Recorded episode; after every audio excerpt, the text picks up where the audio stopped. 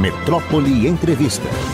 Meu querido Marcelo Freixo, bom dia, tudo bem? Curtindo a Bahia nesse sol, ainda de paletó? Rapaz, eu vim pro trabalho, não tem jeito. bom dia. Bom, bom dia, dia, querido. Prazer, Zé Eduardo. Prazer estar aqui novamente. Muito carinho por vocês. Obrigado pelo carinho de sempre. Mas me fale aí, vamos falar um, só esse iníciozinho de política. Esse não, voto de lá. Jacques Wagner, né? Vamos falar como deputado também? Ah, pois é, me eu não, diga aí. Então, eu não, eu não tô mais como deputado. Eu fui deputado, fui líder da, da oposição no governo Mas passado. Mas sua experiência é larga. É, fui deputado no Rio muitos anos e, e deputado em Brasília também. Eu não tô lá, né? Então, Brasília tem uma temperatura da panela que você tem que estar. Tá... Foi? Ah, por causa do. É. Hum. A gente esquece que hoje em dia você fala, mas tem vídeo. e... Mas vamos lá, para não quebrar o raciocínio. Mas é, Brasília tem uma temperatura da panela que você tem que estar tá ali dentro para entender o que está acontecendo, né? Eu estou na presidência da Embratura, eu estou no executivo e numa, num campo muito muito específico e que me tira muito de Brasília. Essa semana eu estava eu tava ontem na Flip, na Feira Literária de Paraty. Né, voei, cheguei aqui ontem à noite e foi durante isso que aconteceu a votação. Então não consegui conversar muito com as pessoas é, preciso ouvi-los primeiro. Tem o, o Jaques é uma liderança política que eu tenho um respeito muito grande. Tem uma, uma vida inteira de, de entrega, muita realização aqui na Bahia. Muito respeitado, muito querido. E muito experiente, acima de tudo, né? Então, eu não consegui falar com o Jaques, não sei como é que foram as conversas do governo com, com o Senado. Agora, o ideal sempre é que a gente tenha harmonia dos poderes, porque já custou muito caro, né? Então, o Supremo é, cumpriu um papel muito importante nos últimos anos, tanto Muitíssimo. na pandemia, tanto na pandemia quanto nas crises políticas, nos excessos, né? Na, nos momentos em que o executivo não entendeu que tinha limite, que existe equilíbrio de poderes, o Supremo, o Supremo foi muito corajoso na história recente do Brasil, e a gente não pode esquecer isso. Então, mas eu também não consegui conversar com ninguém do Supremo, estava em deslocamento, peguei estrada e avião o dia inteiro ontem para conseguir chegar aqui. Então não ouvi, prefiro ouvir primeiro. Agora, é, o meu respeito ao Wagner é o mais absoluto é, pela, pela sua história. Enfim, tem que, tem que entender o que, que, que foi conversado ali na casa para entender melhor isso e saber qual vai ser o desdobramento. O importante é que a gente tenha equilíbrio dos poderes e diálogo, né? Agora, é, como Marcelo Freixo falou, temperatura em Brasília, ela oscila demais. Quando você parece que está tudo calmo, explode o caldeirão explode de uma forma. Brasília, quando está muito calmo, é preocupante. É preocupante. é preocupante. Você tem uma boa experiência nesse sentido aí. E o Supremo já disse, né? Uma palavra do Gilmar Mendes e uhum. de outros ministros exigindo a saída de Jacques Wagner da liderança do Senado não tem acordo, tipo assim, acabou a lua de mel. E como você bem falou, Freixo, o Supremo foi fundamental com os excessos que tivemos na era Bolsonaro. Se não tem o peito do Supremo, a gente estava tomado. Não, sem dúvida alguma. O Supremo teve muita. Tanto, tanto teve coragem que pagou um preço político por isso, né? É, membros do Supremo ofendidos nas ruas pela loucura que a gente viveu das pessoas não conseguirem separar as coisas, né? É, eu lembro de uma época que a gente sequer sabia quem, é, quem eram os membros do Supremo. Porque, aliás, em boa parte dos países a população não sabe quem são os membros do Supremo. Porque não é eleito, porque não tem um papel. É, é uma Suprema Corte, né? E no Brasil acabou tendo que se posicionar, tendo que garantir a Constituição, porque a Constituição foi ameaçada e quem mais protege, quem mais tem a responsabilidade de proteger, de proteger a Constituição é a Suprema Corte. E como a Constituição foi muito ameaçada, o Supremo teve que agir. E agiu. E respondeu à, exigência histórica de defender a Constituição. Então vamos torcer para que Brasília possa restabelecer diálogo, entender a importância histórica de cada um, né? É, ninguém é o que fez em um dia, ninguém é o que o que se tenta construir sobre. As pessoas têm uma história, né? É, o Wagner é uma pessoa muito correta. O Wagner é um, tem uma história muito, muito importante de liderança política, não é líder à toa. Então vamos entender também como é que o governo vai se posicionar sobre isso e ouvi-lo, que é mais importante. Rio de Janeiro, o senhor não vai para a candidatura, não vai apoiar o candidato lá do. Ah do partido? Como não, é o vai se posicionar eu sou, lá? Eu sou, eu sou do PT, eu sou Sim. do Partido dos Trabalhadores. O PT está fazendo um debate sobre a eleição municipal.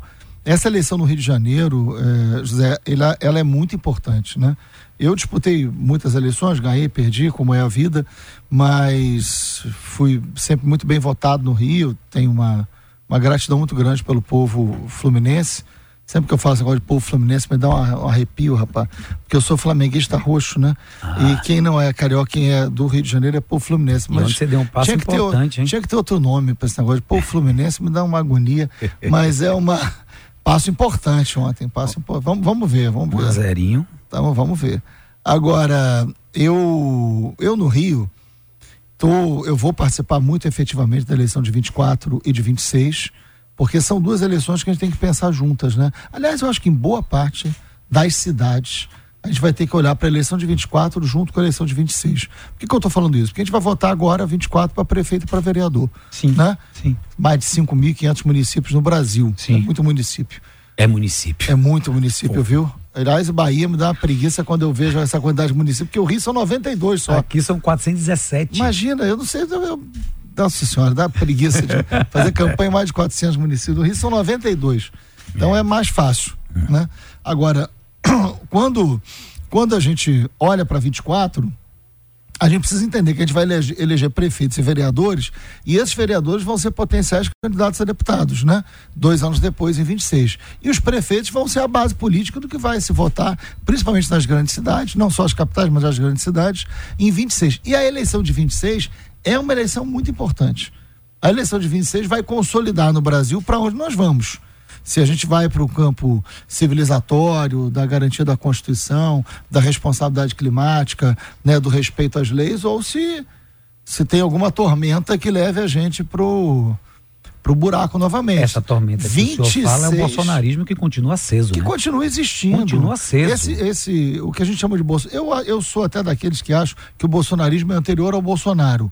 Porque eu sou do Rio Sim. de Janeiro, de onde ele é. Sim. O Bolsonaro, ele é fruto, não com esse nome, claro, esse nome é dado a ele, mas Sim. a lógica do bolsonarista, a coisa de você fazer política com violência, de você não respeitar as mulheres, de você ser Homofobia. É, racista, Tudo. homofóbico, que é um Brasil profundo, né? Que é um Brasil profundo, que a gente descobriu que estava dentro de todas as famílias, que estava dentro de amigos, essa coisa muito assustadora em termos civilizatórios. Principalmente nas classes mais privilegiadas, você não concorda? Também, também. Isso, lamentavelmente, perpassou todas as classes, né? Ele teve voto em todas as classes. E é, e é um fenômeno mundial. A gente está vendo. Argentina. Outros lugares do mundo. Então, o que a gente precisa em 26 é consolidar um campo democrático, que nos custou muito caro perder. A gente já viveu ditadura, ninguém quer ver novamente isso. Então, acho que a eleição de 24 eu quero participar com a de 26, mas não necessariamente como candidato. Eu estou muito feliz na presidência da Embratura, a gente está consolidando um trabalho que é muito positivo, de muitos resultados importantes. E o que a gente quer, a não ser que o presidente Lula me peça para cumprir alguma tarefa em 24, né? Alguma missão. É, alguma missão. Se o presidente Lula pedir, eu cumpro, mas é, como cumprir como candidato a governador, mas a princípio, eu quero consolidar o trabalho na Embratur, garantir um número de turistas cada vez maior, gerar emprego e renda.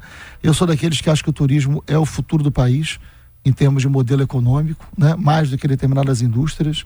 E o mundo está vendo isso, vários países estão virando essa chave, sabe, Zé? Sim. E a gente tem um potencial muito grande Imagina, eu estou falando isso aqui da Bahia. Nordeste Potencial é gigantesco. gigantesco né? O que a gente pode gerar de emprego e renda, de felicidade, de alegria, de, de e é um modelo de crescimento que quando a gente fala de sustentabilidade, essa palavra aparece em muitos lugares.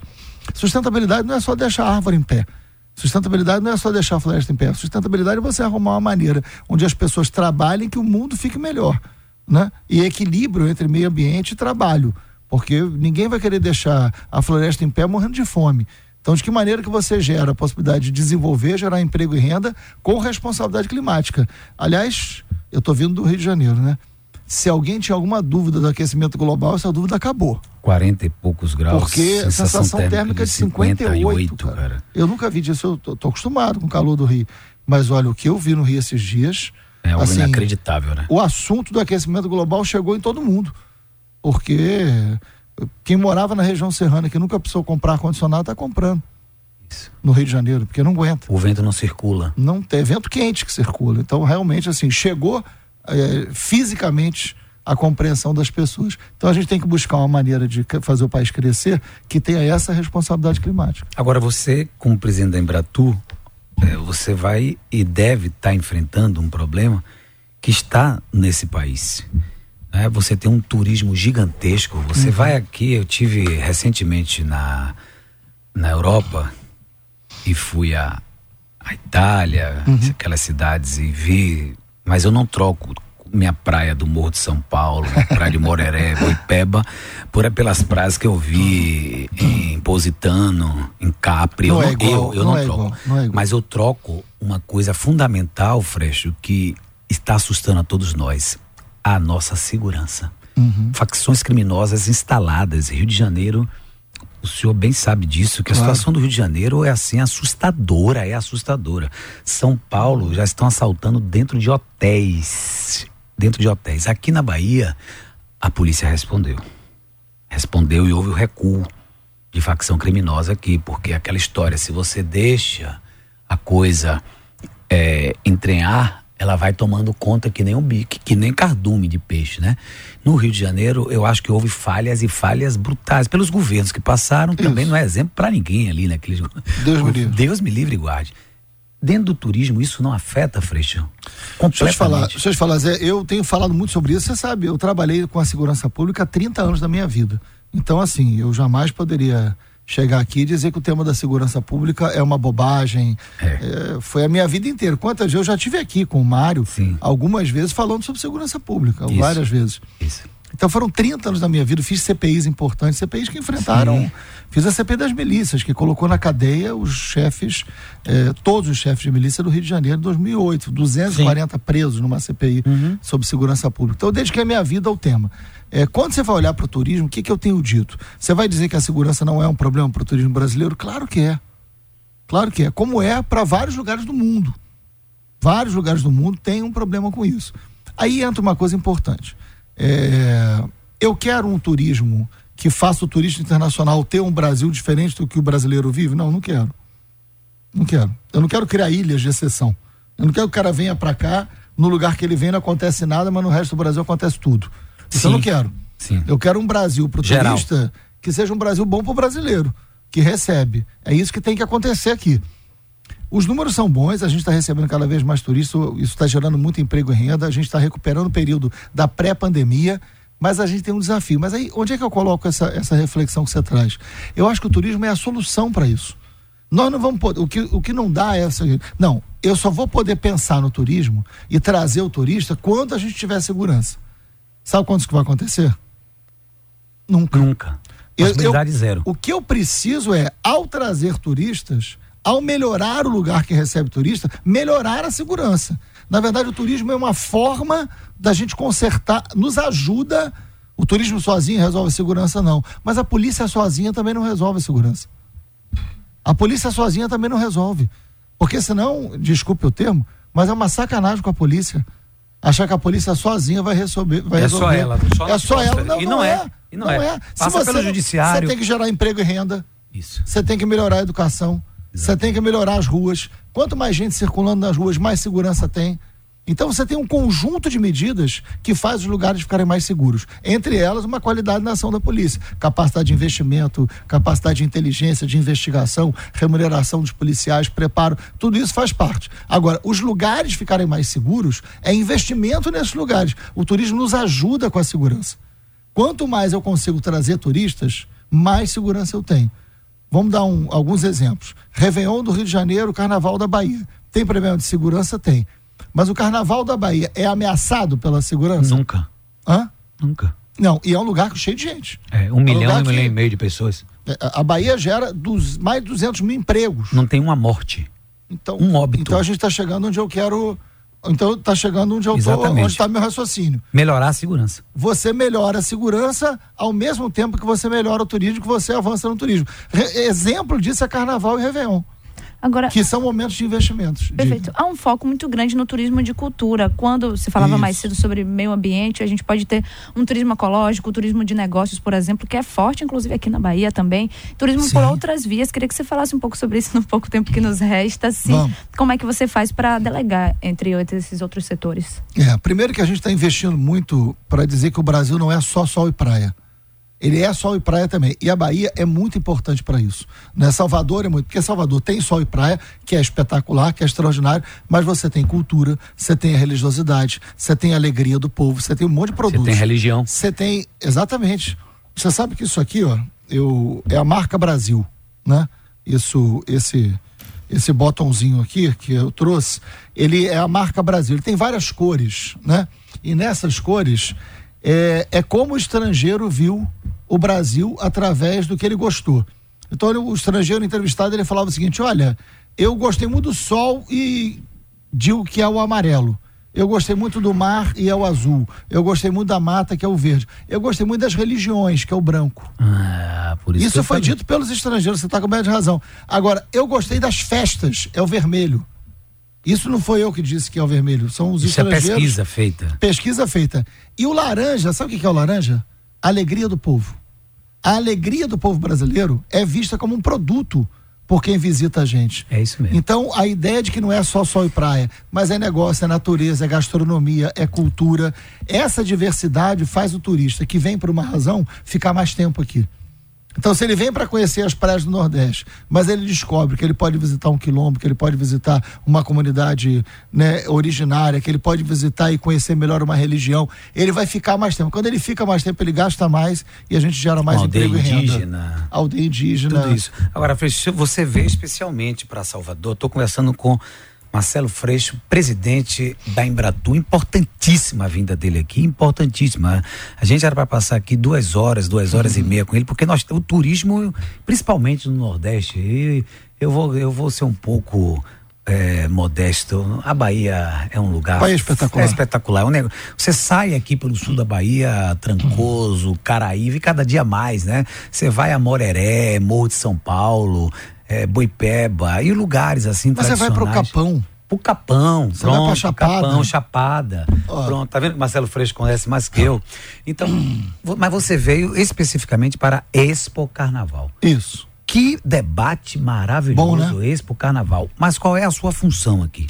O Expo Carnaval, é todo mundo que produz carnaval no Brasil, não só na Bahia. Sim, então porque tem o Brasil inteiro tem. É, você tem o frevo, você tem o samba, você tem carnaval no Brasil inteiro e o carnaval é gerador de emprego e renda, né?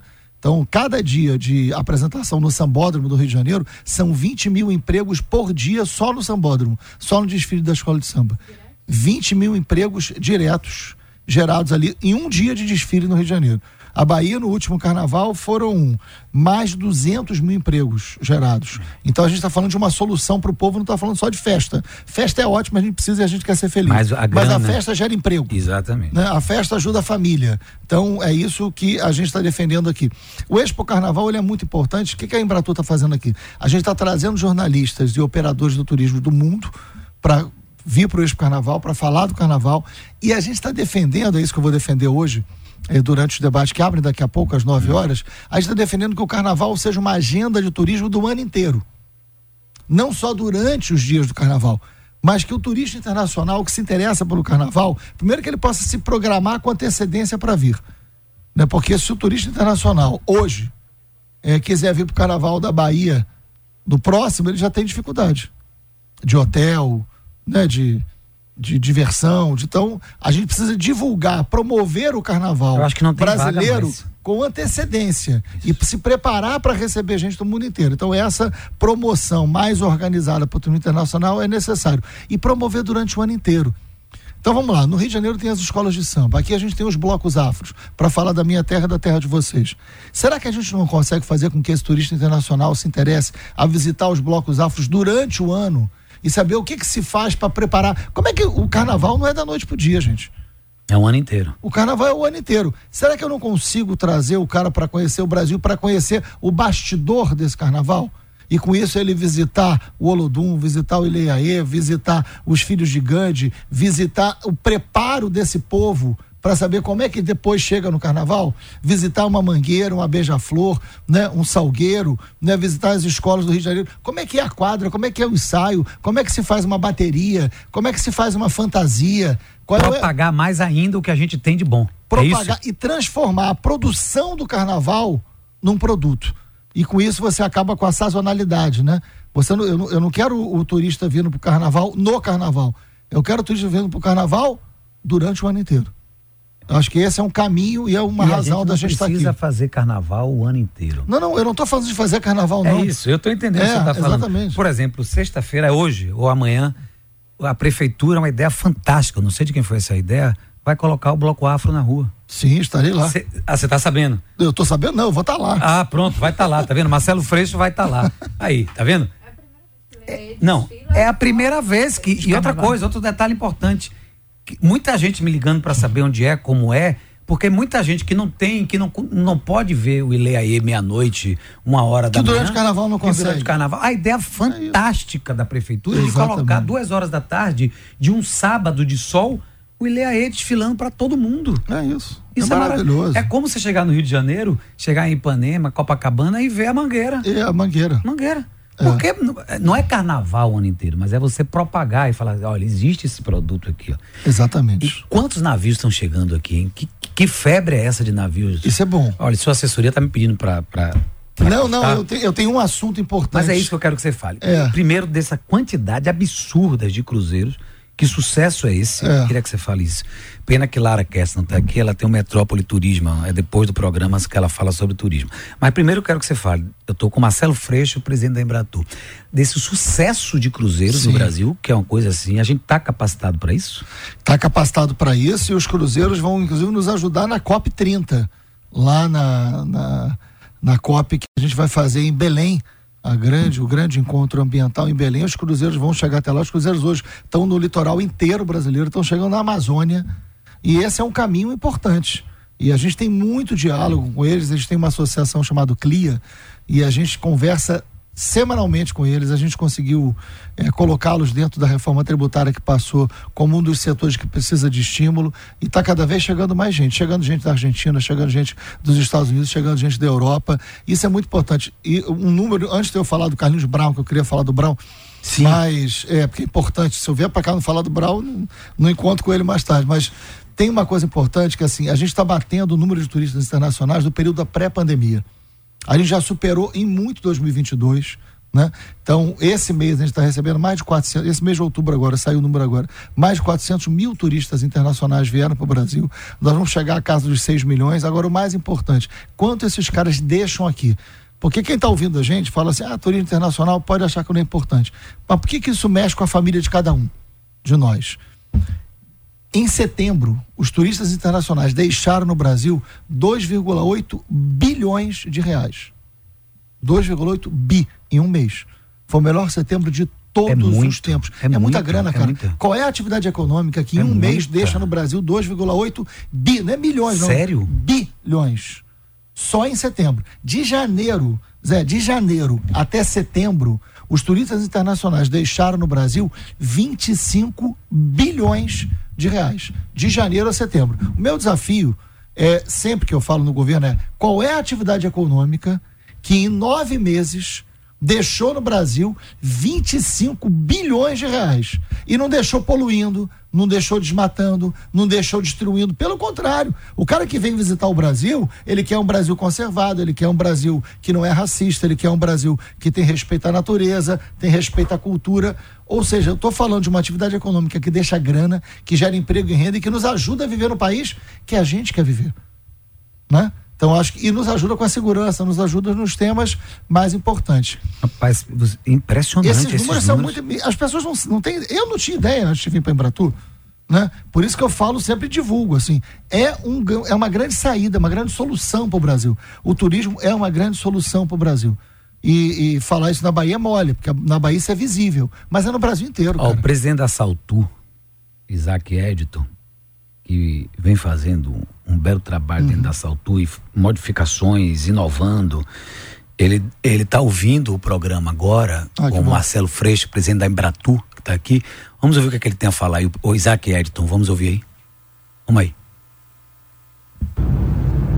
É um grande prazer é, o nosso presidente Freixo poder estar aqui em Salvador, receber o convite aqui da Expo Carnaval, segundo ano de realização desse evento aqui na cidade de Salvador, onde a gente vai discutir é, os principais pontos mais importantes para o fortalecimento do carnaval e para todos nós aqui vai ser um privilégio ter o presidente da Embratu conosco aqui com todo o trilho do carnaval, todas as entidades, todas as pessoas é, que trabalham, que atuam no carnaval direto e indiretamente para fazer fortalecer esse carnaval brasileiro. Então é um privilégio para nós poder ter o nosso presidente da Embratur aqui conosco.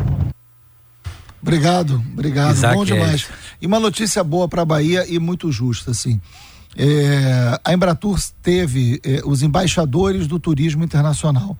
Então, isso tem a ver com cada governo que está lá. Né? Então, o governo passado teve seus embaixadores, é, muda governo, evidentemente muda isso. Nós agradecemos o serviço prestado por todos eles e a gente começou a convidar os nossos embaixadores do turismo internacional. E o primeiro convidado a ser embaixador do turismo internacional é Carlinhos Brown. Nome fantástico. Né? Nome e, maravilhoso. E ele vai, hoje à tarde, receber o diploma de Onde? embaixador, vai ser no Expo Carnaval. No debate hoje à tarde, Centro de convenções. convenções. Então, é, por que, que a gente está chamando o Brown? Né? O Brown é um artista espetacular. Quem sou eu aqui na Bahia para falar do Carlinhos Brown para vocês? Não precisamos disso. Mas quando a gente pega um artista como o Brown, com toda a, a, história que tem, e a gente diz: olha, esse cara aqui é o embaixador do Brasil lá fora para trazer gente para cá, eu estou dizendo qual o Brasil que esse cara vai visitar. Eu estou dizendo qual o Brasil que a gente está querendo viver. Né? Eu estou falando da arte, eu estou falando da cultura, eu estou falando de afroturismo, que é um negócio que a gente está investindo muito e que o Brasil nunca investiu. Né? O Brasil nunca investiu no afroturismo. Nunca foi uma, um, um produto brasileiro. A gente tem uma história africana linda. Não existe história do Brasil sem a história da África. Aliás, a Bahia, e falar isso. E a cidade, Bahia é o berço, né? A cidade mais negra fora da África é muito importante. Então, chamar o Carlinhos Brau, dar ele o título de embaixador isso do turismo internacional, hoje. ele vai receber o diploma hoje. Eu comuniquei ele essa semana, ele está feliz da vida. E hoje ele se torna, é o primeiro embaixador nosso, é o Brau. Não vamos convidar outros, mas ele é o primeiro. E a gente fez questão que fosse ele o primeiro. Olha, o Isaac manda avisar aqui que sábado a saída serão de 12 principais entidades. Boa. Acho que se você for ver aí, deve ter Olodum, Ileaê, Malê uhum. de Balé. As entidades afro vão estar tá desfilando do Campo Grande, Praça Castro Alves, Centro Histórico. Olhe, muita gente me perguntando onde, onde, onde. É Campo Grande, gente. É Campo Grande. Muita gente aqui, ó. Falando onde é que vai ser esse desfile, onde é que vai ser esse desfile e tal. A, o, o Jamile diz que Carlinhos Brau levou a festa baiana para a França, Portugal Exatamente. e Inglaterra. Não esqueça é, que em Barcelona foi uma coisa assim assustadora é, é, o que Brau é. E vamos para isso para o carnaval hoje. Você vai estar tá lá que horas? Vou vai, tá lá, você vai sair vou daqui? direto, vou direto. A abertura às 9 horas. A gente está lá com o prefeito e, e com todo o trade do, do carnaval, que organiza o carnaval no Brasil inteiro.